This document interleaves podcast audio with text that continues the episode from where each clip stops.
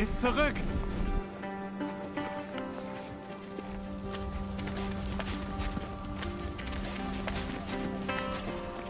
Rabbi, bist du verletzt? Was ist passiert? Nun, Simon, es überrascht mich nicht, dass du mich entdeckt hast. Mutter. Oh. Rabbi, geht's dir gut? Ist dir jemand gefolgt? Ja, mir geht es gut. Und sie wollten nur reden. Ich bin sehr froh, Rabbi. ich bin auch froh, Matthäus. Nur reden? Quintus wollte reden, ja. Und die Römer, sie denken nicht, dass ich eine Bedrohung bin, was gut ist. Das wird sich bald ändern. Was hast du hier draußen gemacht? Gebetet, Johannes. Du weißt doch, wir müssen ein großes Ereignis vorbereiten. Rabbi, bei allem Respekt, hättest du uns nicht sagen können, dass du wieder da bist? Du wurdest von bewaffneten römischen Soldaten abgeführt. Wir waren alle krank vor Sorge. Sagte ich euch nicht, dass ihr weitermachen sollt, bis ich zurück bin? Ihr alle müsst lernen, mir zu vertrauen. Ganz egal, was auch geschieht, ihr müsst mir vertrauen. Die Situation wird noch schwieriger werden. Ihr könnt nicht jedes Mal erstarren, wenn ihr Angst habt. Was werdet ihr tun, wenn ich nicht mehr bei euch sein kann? Tja, wir versuchen gerade das herauszufinden. Ja, aber das können wir besser. Wir. Wir werden uns bessern. Rabbi, Philippus sagte, der Täufer brachte seinen Anhängern ein Gebet bei, zusätzlich zu den traditionellen Gebeten. Könntest du das auch tun? Ja, ich würde gerne wissen, wie du betest, wenn du alleine bist. Jetzt. Jetzt verhaltet ihr euch wie wahre Schüler. Das ist es, was ich sehen will. Und beten ist der erste Schritt, den Verstand und das Herz einzustimmen. Deswegen seht ihr mich auch so oft beten. Dann lehre uns zu beten wie du. Bitte.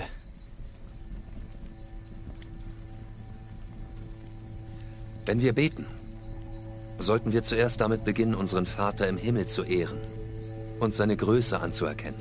Betet deshalb so. Vater unser im Himmel, geheiligt werde dein Name. Außerdem sollen wir immer Gottes Willen folgen, nicht unserem eigenen. Also beten wir, dein Reich komme, dein Wille geschehe, wie im Himmel, so auch auf Erden. Und sobald wir darum bitten,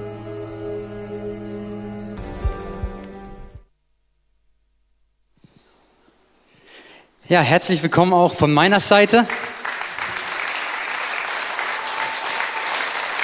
Dankeschön. Zum dritten Teil der Predigtserie Kino in der Kirche. Hey, wir haben begonnen mit dem Thema Jüngerschaft. Danach kam eine Begegnung mit Jesus, bleibt selten ohne Spuren oder bleibt nicht ohne Spuren. Und heute habe ich euch ein Thema mitgebracht, was ich finde, was die Serie The Chosen sehr gut darstellt, nämlich das Thema Echtsein. Und die Predigt heißt heute, gewöhne dich an Echtsein.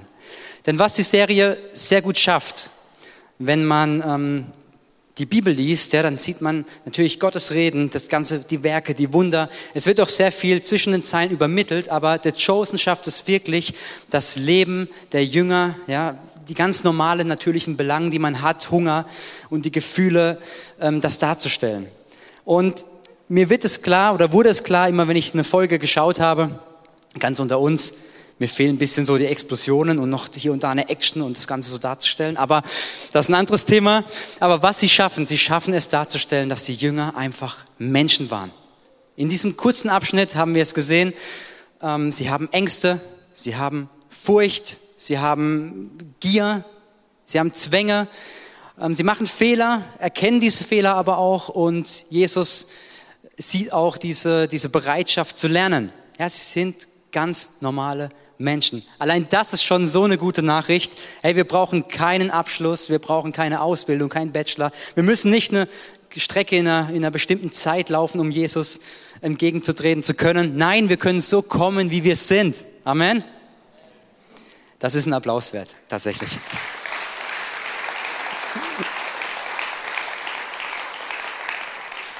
Du kannst einfach du selbst sein. Das ist der Hammer. Das ist wirklich genial. Dreh dich doch mal zu deiner Nachbarin oder zu deinem Nachbar und frag mal, bist du du selbst?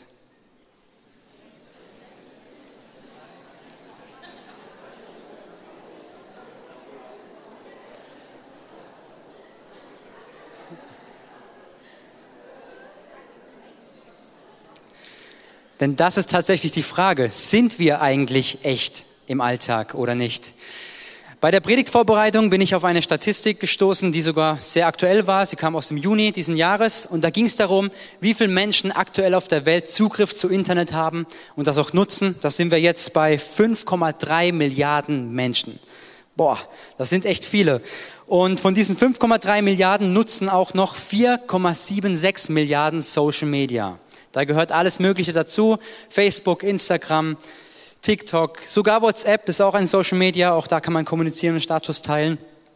Wer nutzt denn hier im Raum Social Media? Wenn es nur einmal die Woche, einmal im Monat, egal. Aber ihr seht, schaut euch gerne mal um. Das sind einige. Also ich kann bestätigen, die Statistik wird wahrscheinlich stimmen. Die Milliarde Zuschauer im Gospelhaus wird sicher auch noch kommen. Aber was ich immer feststellen darf, ähm, wenn ich Menschen den, mit Menschen den Erstkontakt online habe oder offline und dann das ähm, gegenüberspielende sehe. Also ich, ein Kontakt kommt zustande, man sieht die Internetseite und danach trifft man sich im, im echten Leben oder eben andersrum, man trifft sich im Offline-Leben und danach sieht man die Seite. Es ist immer wieder erstaunlich, dass es doch irgendwie so zwei Seiten gibt. Also die Person, die man im Internet trifft, ist ganz oft nicht dieselbe, wie der mit dann äh, gerade gesprochen hat, oder? Hey, ich mache das doch genauso. Ich poste keine, keine Bilder direkt nach dem Aufstehen von mir, wo ich komplett zerknittert bin. Nein, man will ja seine beste Seite zeigen, oder? Ja, man will ja, das andere will ja keiner sehen. Und so schafft man eine, eine Seite von sich, die gar nicht so der Realität ähm, entspricht. Als es losging mit Social Media und es immer wichtiger wurde, auch im beruflichen ähm, Zweig, und ich auch für die Firma angefangen habe, das zu machen, dachte ich am Anfang, hey, ich möchte eigentlich gar nicht so viel Zeit jetzt damit verbringen. Ich habe geschaut, links und rechts, was gibt's für Möglichkeiten. Und dann gab es so Programme, das ist jetzt nichts Illegales, das machen Werbeagenturen auch, das ist ganz normal, dass man eben die Postings vorbereiten kann, das kann so 30 Tage, und dann wird das automatisiert gepostet um eine bestimmte Uhrzeit, wie man das möchte. Das habe ich so eingerichtet. Ich dachte, komm, 6 Uhr ist eine gute Zeit. Gleich morgens, dann ist es ist was raus und ich bin noch beim Kaffee trinken oder schlaf noch oder richt mich und wie auch immer. Und dann läuft da schon was und ich muss nichts dafür tun. Und so war das auch. Die Postings gingen raus und es ging nicht lange, dann kamen schon die ersten Nachrichten rein. So, wow, Matthias, du machst ja die Werkstatt früh auf. Du, du arbeitest ja viel. Und wenn ich dann als abends noch was gepostet habe, weil ich irgendwie gerade noch unterwegs war, es wird vielleicht später, aber ich habe halt erst um 10, 11 Uhr morgens angefangen, dadurch hat sich halt alles verzögert. Dann haben mir die Leute geschrieben, du bist ja nur am Arbeiten, du schaffst ja von 6 Uhr bis 10 Uhr abends, was ist denn da los? Dabei war das alles fake. Also es war nicht real, es war nicht ich, es war einfach nur eine Maske, die da aufgebaut wurde und die Menschen haben es geglaubt und haben das für Realität genommen. Ich glaube, da gibt es ganz viele. Ich könnte jetzt anfangen, jeden Tag in einem bestimmten Bereich etwas zu posten und, und die Menschen denken, ich bin nur in diesem Bereich tätig oder mache nur das. Das ist ganz witzig zu beobachten. Das Schöne ist, Authentizität und Echtsein erkennt man aber im echten Leben. Ja, in der Offline-Welt erkennt man es. Durch Dialog, durch Gestik und Mimik. Und ich glaube, jeder kennt diese Situation, dass jemand etwas erzählt hat in einer Runde oder ein, vielleicht auch einen Vortrag gehalten hat und man hat gemerkt, die Person verstellt sich gerade, obwohl man sie nicht kennt. Man spürt das irgendwie. Man merkt, die Person redet gerade, aber die ist gerade nicht echt.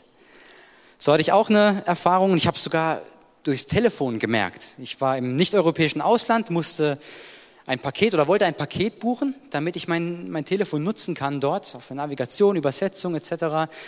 Ähm, und damit es nicht so teuer wird, wollte ich eben so ein Paket buchen, dass ich über die Zeit versorgt bin. So rief ich an bei meinem Anbieter, wurde an eine Serviceberaterin weitergeleitet und dann war sie so, so sehr freundlich. So sehr, sehr freundlich. Kennt ihr das? Mit einer sehr hohen Stimme. Und sie begann mir ihr Produkt vorzustellen. Ich dachte, das kann doch nicht das kann man doch nicht machen. Und sie redete und redete, so sehr freundlich, sehr hohe Stimme. Und dann sagte sie, Herr Stockinger, wir haben 512 MB für 50 Euro. Und für die, die jetzt damit gar nichts anfangen können, wenn du sagst, du möchtest jetzt die Bibel händisch abschreiben und brauchst Papier und du gehst zum Drogeriemarkt und er gibt dir ein Blatt Papier, ein DIN A4 Blatt. Ja, das reicht vorne und hinten nicht.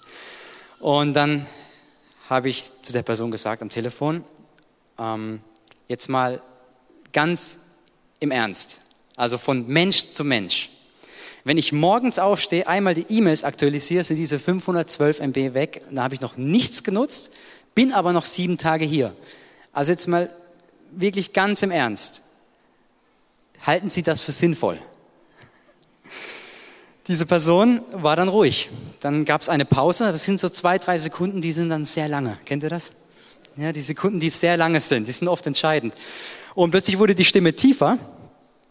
Ähm, und sie wurde auch ernst und hat gesagt, Herr Stockinger, Sie haben recht. Es ist völlig sinnfrei, aber wir haben nichts Besseres.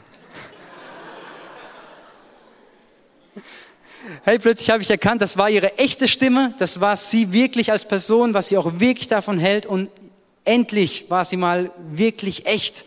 Und man hat sich auch dann gut verstanden. Es kam natürlich zu keinem Abschluss, ja, weil das hat keinen Sinn gemacht. Ich habe dann andere Wege gefunden. Aber die Person war echt und das merkt man. Nur habe ich mir dann gedacht, wenn die Person jetzt mit jedem Kunden so redet, das vielleicht acht Stunden am Tag macht, boah, wie anstrengend ist das? Wenn du dann 40 Jahre arbeitest und jeden Tag acht Stunden lang eine andere Person bist. Das raubt ziemlich viel Energie. Und wir kriegen das auch oft mit, ignorieren das aber gerne. Und ich habe euch zwei Bilder mitgebracht. Kann sein, dass ihr jetzt schon nervös werdet, wenn ihr die Bilder seht. Also wir haben rechts ein Handy, das ist das Zeichen, dass es leer ist und man sollte es jetzt aufladen. Ja, wenn das Handy leer ist, dann beginnen wir es aufzuladen. Wenn der Tank leer ist, dann wissen wir, hey, wir müssen auftanken. Wenn du ganz modern unterwegs bist, gilt das erste Bild auch für dein Auto.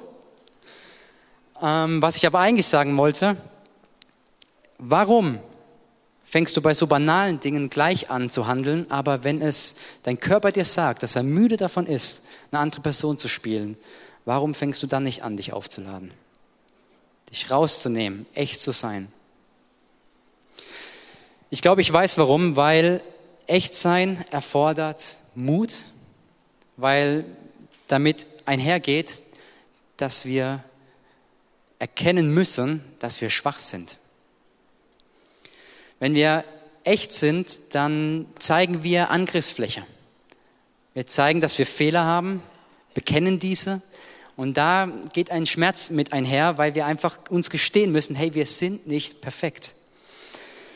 Das heißt, echt sein bedeutet schwach sein. Das Schöne ist, in der Bibel wird uns gezeigt, dass Gott in den Schwachen stark ist. Hey, das ist so gut. Das ist so gut. Ich glaube, dass wenn wir beginnen, echt zu sein, Schwachheit zu zeigen, dass wir dann in die Position kommen, für die wir eigentlich geschaffen sind, nämlich ein Leben in bewusster Abhängigkeit von Gott. Auch Paulus hatte diese Erkenntnis in 2. Korinther, Vers 12, äh, 7 bis 9 steht geschrieben, obwohl ich wunderbare Offenbarungen von Gott empfangen habe. Doch damit ich nicht überheblich werde, wurde mir ein Dorn ins Fleisch gegeben, ein Bote des Satans, der mich quält und mich daran hindert, überheblich zu werden. Dreimal habe ich zum Herrn gebetet, dass er mich davon befreie. Jedes Mal sagte er, meine Gnade ist alles, was du brauchst. Meine Kraft zeigt sich in deiner Schwäche. Und nun bin ich zufrieden mit meiner Schwäche damit die Kraft von Christus durch mich wirken kann. Hey, das ist gute Botschaft. Wir können sogar stolz darauf sein, Schwächen zu haben, weil wir wissen, Gott kümmert sich um uns. Ich finde, es gibt fast nichts Schlimmeres bei Personen, die in, in, in Führungspositionen sind, vielleicht auch geistliche Verantwortung haben, ähm, dass sie so einen Perfektionismus, einen gefälschten Perfektionismus an den Tag legen denn die Menschen, die zu diesen Personen aufschauen, die sehen immer nur das und vergessen vielleicht, dass diese Person auch Fehler hat. Und das macht das Ganze so unantastbar. Und das Problem dabei ist, wenn eine Person dann zu dir aufschaut und du gibst nie deine, Schwäche, deine, deine schwache Seite zur Geltung, dass die Person daran zerbrechen wird, weil sie erkennt, ey, ich schaffe das nicht so. Dabei orientiert sie sich an einem falschen Bild, was gar nicht real ist.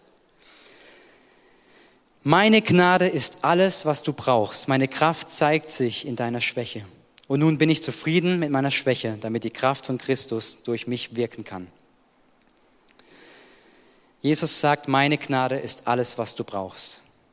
Ich finde es so schön, dass Gott immer so im Gegensatz, oder ja doch eigentlich immer, im Gegensatz zur Gesellschaft steht.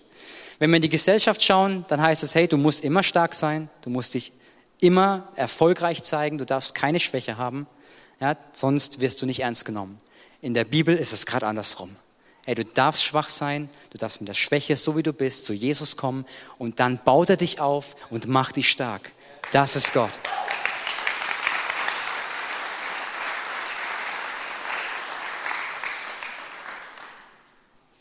Wenn wir uns entscheiden, in Zerbrochenheit und Verletzlichkeit zu leben, sind wir dazu aufgefordert, nicht mehr an dem festzuhalten, was andere über uns denken, sondern uns Gottes Liebe und Gnade anzuvertrauen. In Jesaja 40, Vers 29 steht, den Erschöpften gibt er Kraft und die Schwachen macht er stark. Gott ist gekommen, um die Starken, um die Schwachen zu stärken, ja, um die Müden wieder Energie zu geben. Ey, wenn du eine harte Woche hattest, wenn alles schiefgelaufen ist, was du dir vorgenommen hast, du völlig versagt hast, dann darfst du, so wie du bist, zu Jesus kommen. Und er möchte dich erquicken, er möchte dir Energie schenken, dich umarmen, dich lieben, dich aufbauen. Das ist unser Jesus. Und du brauchst auch nicht falsch sein vor ihm, weil er kennt dich. Er weiß alles, was dich angeht. Er kennt dich. In der Bibel heißt es, er kennt jedes Haar auf deinem Kopf. Bei mir wird es weniger, da wird es leichter für ihn, aber er kennt es. Ich habe eine Formel zusammengeschrieben, auch wenn ich äh, nie gut in Mathe war, ähm, so, sobald da irgendwie Buchstaben dazu kamen, fand ich das komisch. Das war doch eigentlich Deutsch. Deswegen habe ich es hier komplett in, in Worte gefasst. Schwach sein plus Gott ist gleich stark sein. Ja, schwach sein plus Gott ist gleich stark sein. Wenn du mitschreibst, schreibst dir auf oder fotografierst dir ab, wie es schon gemacht wird, sehr gut. Im Psalm 145, Vers 18 steht, der Herr ist allen nahe, die ihn anrufen, allen, die ihn aufrichtig anrufen. Wir haben es gesehen in dem Clip am Anfang, dass die Jünger zu ihm gekommen sind, so wie sie waren, mit ihren Ängsten, haben nachgefragt, hey Jesus, wo warst du? Wir hatten Angst. Gott oder Jesus hat dann gesagt, hey, ich habe euch doch einen Auftrag gegeben. Und sie erkannten, hey, wir haben Fehler gemacht, aber sie kamen aufrichtig zu ihm. Und was sagt Jesus, als er das erkennt, dass sie aufrichtig Gott ansprechen? Er sagt, er nennt sie wahre Jünger, wahre Schüler. Hey. Und danach folgt, ich zitiere aus dem Clip, das ist es, was ich sehen will. Und beten ist der erste Schritt, den Verstand und das Herz einzustimmen. Beten ist der erste Schritt, den Verstand und das Herz einzustimmen. Wie wichtig Gebet ist, hat Jesus sogar vorgelebt. Lesen wir in der Bibel, haben wir hier auch gesehen in dem Clip, die fragen, wo er war, weil er lange weg war. Er war beten. Jesus wusste, wie wichtig Gebet ist. Und er hat es ständig gemacht. Wenn es der Tag zu viel Ablenkung gibt, ey, dann geh morgens Steh früher auf, geh in eine, wie es in der Bibel heißt, in eine Kammer, wo du für dich alleine bist, ein Raum der Intimität geschaffen wird und du wirklich, du echt sein kannst vor Gott und er wird dir begegnen. Das ist es, was Jesus sehen will. Wisst ihr, was das Schöne ist? Es kann passieren, dass Gebete erhört werden.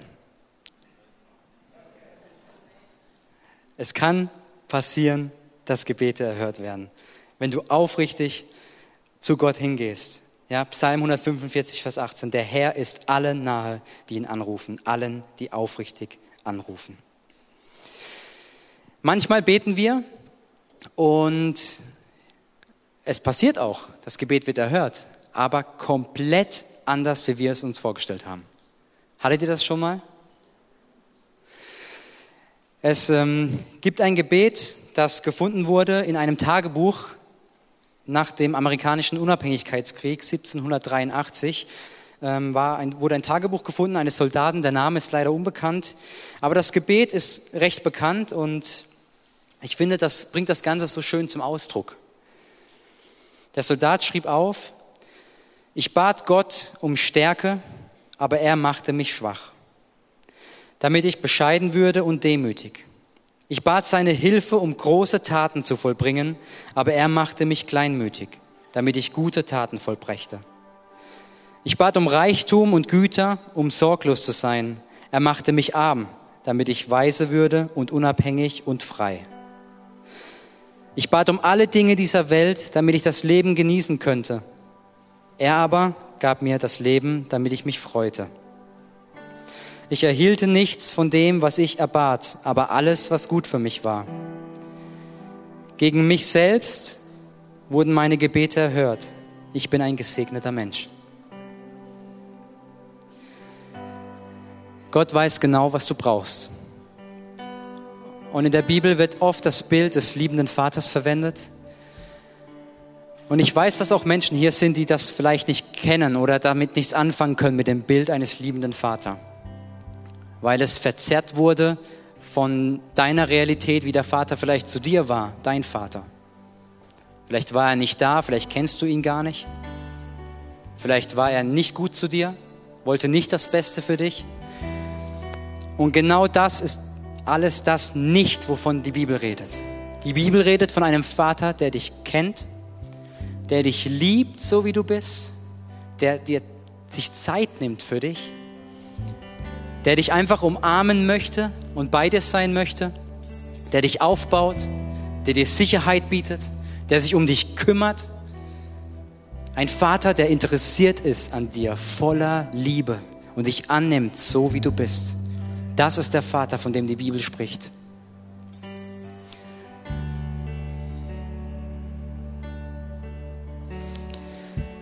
Und egal in welcher Position du gerade stehst, vielleicht bist du auch jetzt in völliger Schwachheit vor Gott. Du hast etwas in deinem Herzen, was dich schon lange plagt und vielleicht kommst du gerade heute und hier und jetzt direkt zu Gott. Und ich möchte sagen, dass er dir begegnen möchte. Hey, wenn nicht hier, wo denn dann? Hier sind Menschen, die an Gott glauben. Hier sind Menschen, die Gott preisen, anbeten. Und in der Bibel heißt es, da wo zwei oder drei unter seinen Namen versammelt sind, da ist er mitten unter ihnen. Jesus ist heute hier und er möchte dir begegnen. Ich predige es mir genauso. Ich habe wirklich eine knallharte Woche hinter mir. Ein Projekt, was wir schon seit Monaten versuchen abzuschließen, war wirklich in den letzten Metern jetzt fertig und es ging gar nicht mehr darum, dass es erfolgreich wird oder nicht. Es ging nur noch darum, dass abgeschlossen wird. Erfolgreich war es schon nicht mehr. Und dann ist in dem letzten einen Prozent noch ein Fehler passiert, was wieder alles kaputt gemacht hat. Und das hat natürlich Auswirkungen gehabt, auch auf die Vorbereitung der Predigt. Weniger Zeit. Dadurch gab es Verspätung bei der Abgabe. Multimedia-Team kann es bestätigen. Normal ist die Deadline Donnerstagabend. Oder bis 12 Uhr sage ich, weil Donnerstag steht nur da. Und Freitagmorgens habe ich es erst rausgeschickt. Am Samstag kam noch eine Änderung.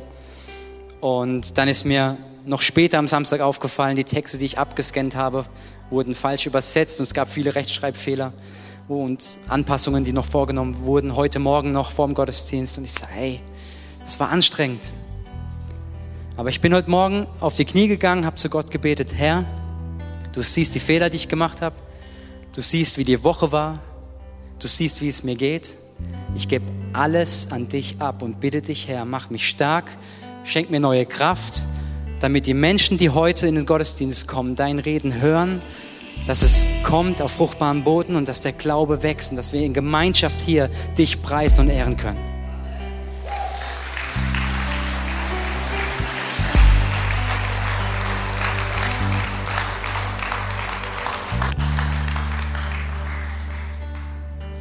Lasst uns dieser Begegnung Raum geben.